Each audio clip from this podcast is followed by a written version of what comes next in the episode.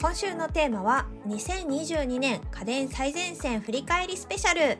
池澤彩香と家電ライターの倉本春さんでお送りします。よろしくお願いします。はいよろしくお願いします早いもので配信時点で2022年も残り13日となりました。本当にね今年もあっという間でしたよね。ちょっと怖いぐらい早いですね。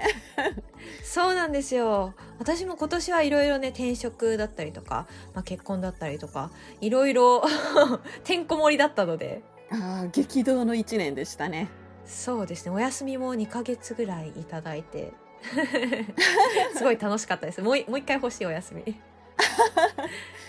それはそれはもういつになっても毎年思います。そうですよね。お休みはいくらあってもいいですからね。ぜひぜひ、まあ、家電はい。家電最前線は、えー、今年このスペシャルを含めると46回放送してきました。結構多いですね。結構多いですね。1年で46回。なんかでも話しても話してもまだネタは尽きない感じなので。家電って本当にいっぱいあるんだなって。そうそうなんですよ。次々新しい技術も出てくるので。ななかなかこう次何を話すかっていうのが楽しみになってました。そうですね、えー、今回はですね番組で紹介した家電で特におすすめしたい家電だったりとか紹介後に私だったりスタッフさんが購入した家電やリスナーさんの購入が多かった家電などを改めてご紹介したいなと思います。はい。毎年だいたい年末になるとあのその年のヒット家電とかトレンド家電をまとめた雑誌がたくさん出るんですけれども、えーと、手元にある資料を見ると、えー、とある雑誌はリビングや寝室用のセカンド冷蔵庫あと中身が見えるカメラ付き冷蔵庫の特集をしてたりですね、えー、別の雑誌,、雑誌だと、えー、ルンバコンボ J7 プラスあとは iPad Pro なんかが今年のヒットトレンド家電として出てますね。ルンバってルンバコンボ、はい、ルンバコンボ J7 プラスで J7 プラスじゃないですか？普通の。これですねえーと、実はまだこのコンボっていうのは家電最前線で紹介してないんですけれども最近出たばかりの、えー、ルンバとしては画期的な水拭きもできるロボット掃除機になるんですよ。で水拭きと吸引掃除ができるから2つできるということでコンボ。なるほど。はい、これ、ね、何がすごいかって、えー、普通のロボット家電って中華のやつだと水拭きと吸引両方できるの多いんですけれども、はい、あのなんて言うんでしょう。ラグとか絨毯の上に乗ると濡れた雑巾でその絨毯が濡れちゃうじゃないですか。それちょっと難しいです使うの ラグ引いてあるから。はい、このルンバコンボっていうのは下にラグとか絨毯があるのをセンサーで検知してラグの上乗っかる時は雑巾部分をこうロボットみたいに変形して上に上げちゃうんですよ。え賢い超賢いんです。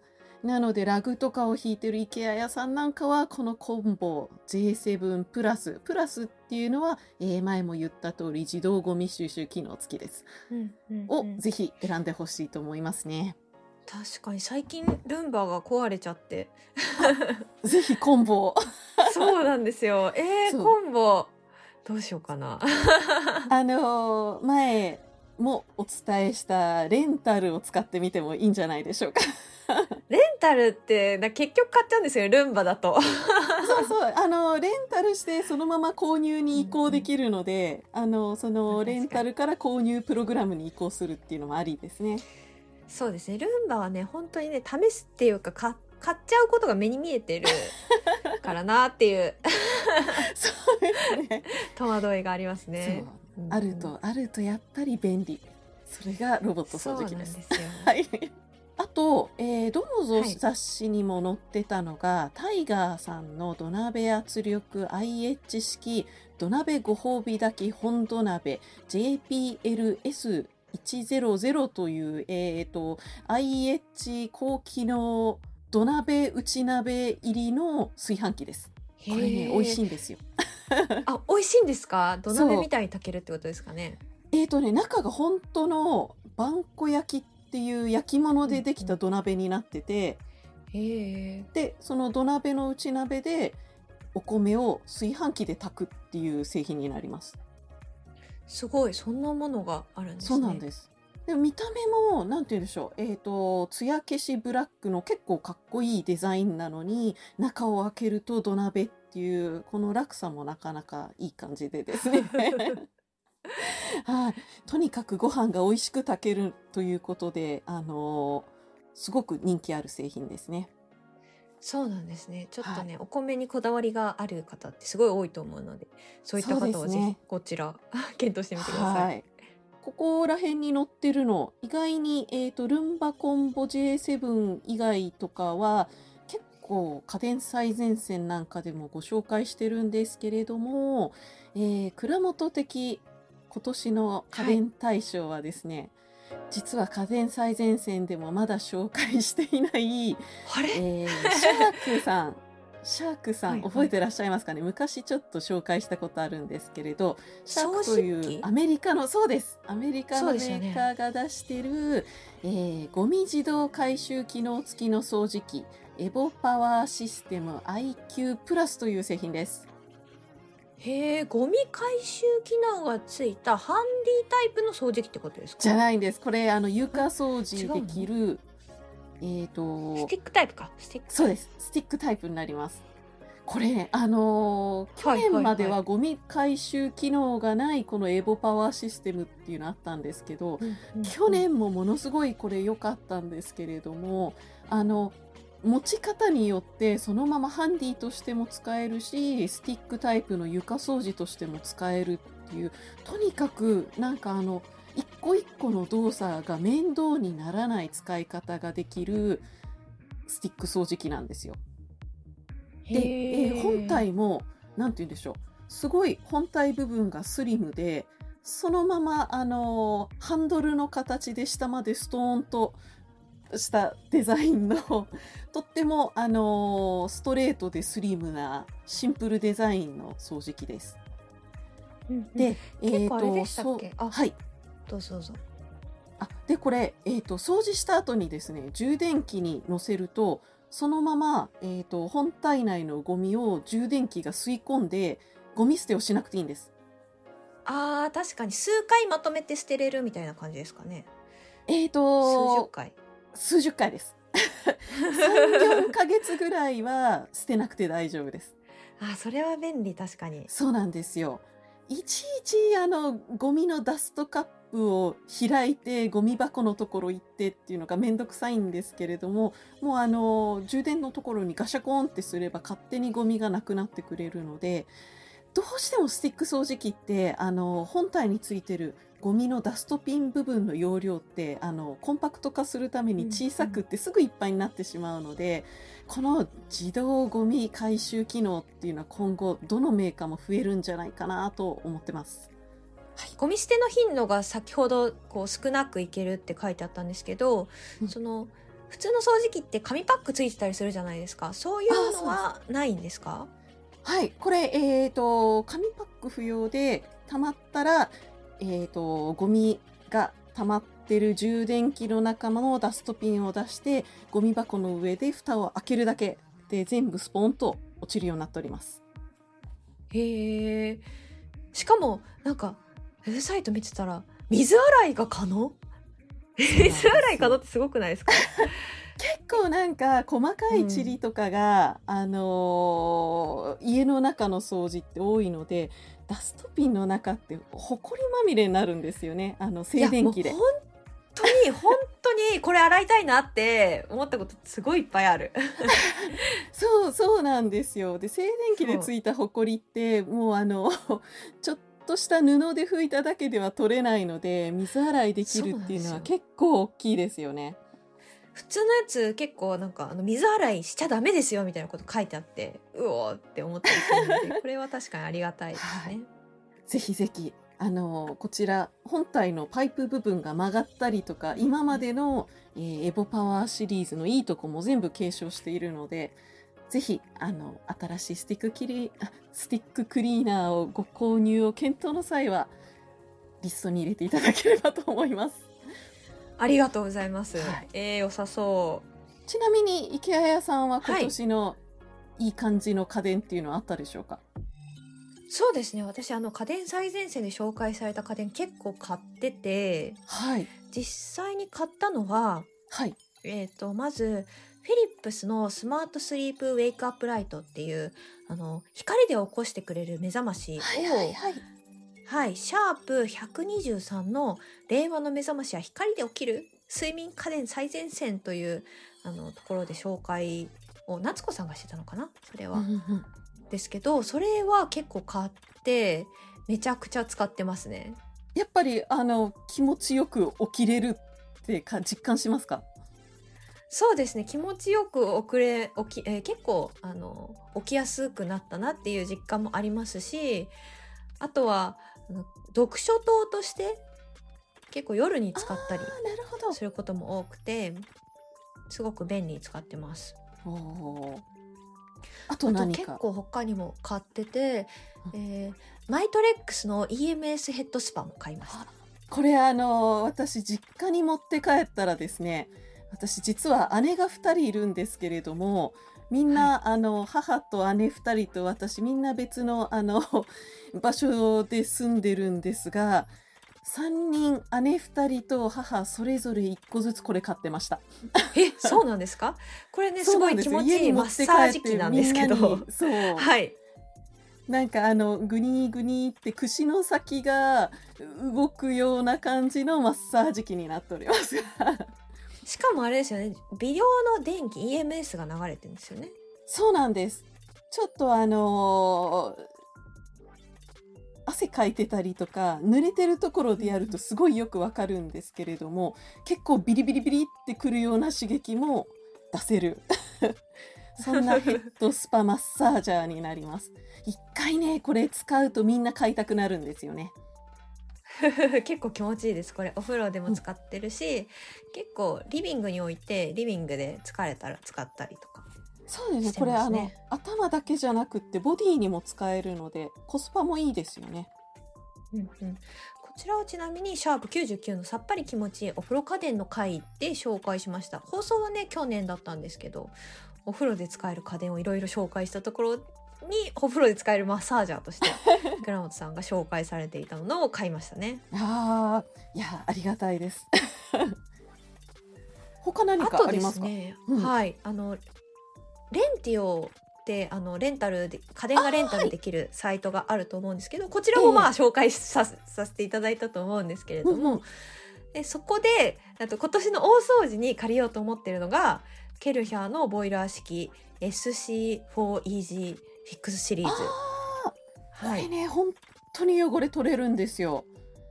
ぜひ一回この汚れ落ちは体験してほしいですね。でもなんか年末は結構皆さん借りそうだからなかなかタイミングあでもねね。まだあって予約したんですよもう。予約なんですね。予して。約できたんですね、予約できました。じゃあじゃあ年末4日は家ピカピカに そうですね。すごく楽しみです、こちらねクリーナー最前線。シャープ147の掃除機で取れない汚れに対応。クリーナー家電最前線の回でご紹介しました。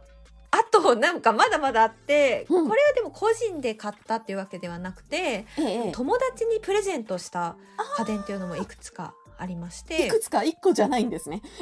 はい、うん。まずはえーっと冬に向けてのおすすめ卓上調理家電シャープはいはい。108でご紹介した白カのお料理ケトルちょい鍋。あ去年末に、紹介したやつですね。うんうんうんうん。はい。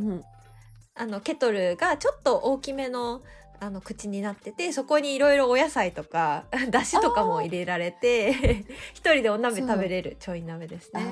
そうちょうど一人用のラーメン作るのにもいいサイズなんですよね。うんうんそれを一人暮らしの男の子に送りました。あー今の時期ちょうどいい感じのあったか家電ですね。そうですね。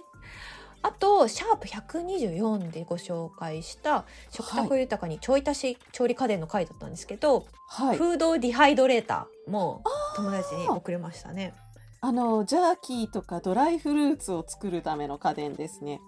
えどそうですねどういった結構料理をされる方なんですか、あそうです。結構料理する子で、あの燻製機とかも持ってるって言ってたんで。あーなるほど。あそういう人には絶対喜ばれますねフードディハイドレータこれ買ってあげてみました。ー 出来上がったジャーキーをちょっと横流ししてもらったりとか。確かに買ってあげたんだからちょっと。ジャーキーちょうだいって言ってみようかな。そううまくできたやつちょっと味見させてって。確かに。いいかもしれないですね、すごいどれもねいい家電たちでした。でそれでですね私が買った家電っていうのはそんな感じなんですけれども、はい家電最前線ではですねブログで紹介した商品のリンクをいろいろご紹介してるんですけれども、はい。実際にリスナーさんがどんな商品を購入したのかっていうアンケートの回答を見ますと一番売れた商品は、えーシャープ84絶対に知っておきたい USB ケーブルの選び方という回でご紹介したスマホの充電ケーブルになってます。確かにね充電ケーブル結構気軽に買えちゃうし、ああそうですね。うんうん、皆さんあのスマホはよく使ってるから。そうですね。で、まあ、次がシャープ97のモバイルバッテリーの選び方、用途別おすすめ商品一挙紹介でご紹介したモバイルバッテリーとなってます。なんかスマホ関連のものが多いんですねそうやって見ると。そうですね。結構スマホ関連のものやっぱり人気なんでしょうね、うーん。なんかよくねなくしたり壊れたりしやすいですね。確かにあモバイルバッテリーはあの片方充電してる間にもう片方持って歩くみたいなのがあるからちょっと複数欲しいところでもありますよね。あと結構重さに悩まれてる方もいるのでより軽いものとあかーなるほどそういった需要もあるかもしれないですね。ありそうですね確かに。あとは洗顔ブラシ電動歯ブラシワイヤレスイヤホンなどなど結構ね小型の家電がポッドキャスト聞いて購入してくださったことが結構多かったみたいですね。なるほど手軽に買えるっていうのは重要かもしれませんね。最近だと、えーシャープ156在在宅勤務におすすめの手を温める暖房器具でご紹介した発熱マウスパッドの購入が多いみたいです。なるほど私も使ってます。私も使ってます。そう 偶然これ発熱倉本さんとそうそうそう、被ってたやつですよね。あ、私も使ってたみたいな。そうなんですよ。いやもう本当でも手が温まるだけで全然そのエアコンの温度下げても寒くならないっていう。ぜひ今のあの 電力高騰時期にはあの使ってほしい製品ですね。そうですね。うんねじゃあ結構、あの、キーボードが冷たいじゃないですか。だから、手震えてることが多いんですけど、これがあるおかげで、だいぶ快適です。なるほど。私どちらかというとあのマウスを使う方の腕がななんて言うんでしょうあの机にずっと設置してるからかはいはい、血行がはい。悪くなってしびれるぐらい寒くなるんですよね。あー、でも、痺れるぐらい寒くなるの分かります。そうなんです。そういう時にこのマウスパッドを買ってみたら、まあ本当なんとなくあの上半身ぜ全体が温まるようなポカポカさで、ぜひ皆さんにこの発熱マウスパッド寒さに苦しめられてる人には一度試してほしいなと思っております。そうですね。こちら、あの、多分、ブログで再度ご紹介すると思うので、ぜひ家電最前線のブログの方も覗いてみてください。はい。いやー紹介した家電をリスナーさん買ってくれるというのは本当嬉しいですね。そうですね。もう私も買ってますしね。池谷さんはどちらかというと小物っていうより大物を買ってくださる。なんかそうですね去年オーブンとかも買ってくださいましたよね。結構いいやつ。そうですね。去年はうん結構引っ越しがあったので、いろいろ買いましたね。そそれはね、改めてごまたご紹介したいと思います。そうですね。そして、えーここからは私と倉本さんのおすすめエピソード紹介に移りたいと思います。はい。私はですね、えー5000円以下の高コスパ家電シリーズっていうのを最近やってたと思うんですけどはいはい。それは結構いろいろ楽しかったなと思います あの空調とか調理とかで美容で分けて紹介したやつですね。そうですねやっぱり5000円以下だとプレゼントで買いやすいっていうのがあって、かなりあ絶妙に嬉しいみたいなあの家電揃いですごくワクワクしました。に ああよかったです。なんかやっぱりあと家電はいはいはい。ライターっていう職業上、結構あの高機能なものを試したりすることが多いんですけど、やっぱり買いやすいのはこれぐらいの値段帯ですよねどうしても。そうですね。とりあえず買ってみるぐらいで買える値段だから 結構嬉しいなっていうのと、あとあのこれぐらいの値段になっちゃうと加湿器って超音波式が増えてくると思うんですけどそこはね倉本さんのこだわりで加熱式をご紹介してくださって それはそうなんです。よかったなと超超音波式は本当あのパソコンの近くで使うとパソコン壊れやすいとかいろいろ不具合があるのであの毎回言ってますが加熱式か気化式超おすすめします。うんうんうん 5000円でもびちゃびちゃにならない。はい 超音波式だとねちょっとびちゃびちゃになっちゃうかもしれないですそう。なんですよ。うんうん倉本さん私何かおすすめ会ありますか？私はですね、えーとはい個人的には、まあ、自分でこう紹介して自分でおすすめっていうのもあれなんですけれども、カメラ付き冷蔵庫の回あのなんと今年だけで2製品もカメラ付きの冷蔵庫が出てきたということでカメラ付き冷蔵庫を紹介したんですけれどもなんかこういう今までにはなかった新しい機能がついてるものっていうのはやっぱりなんかこうワクワクするっていうかそうですねやっぱりあこれが確信みたいな感じになりますよね。そうなんですよ。ちょうどだ感覚としては、うん。あの洗濯機に自動投入、洗剤自動投入機能がついたみたいな。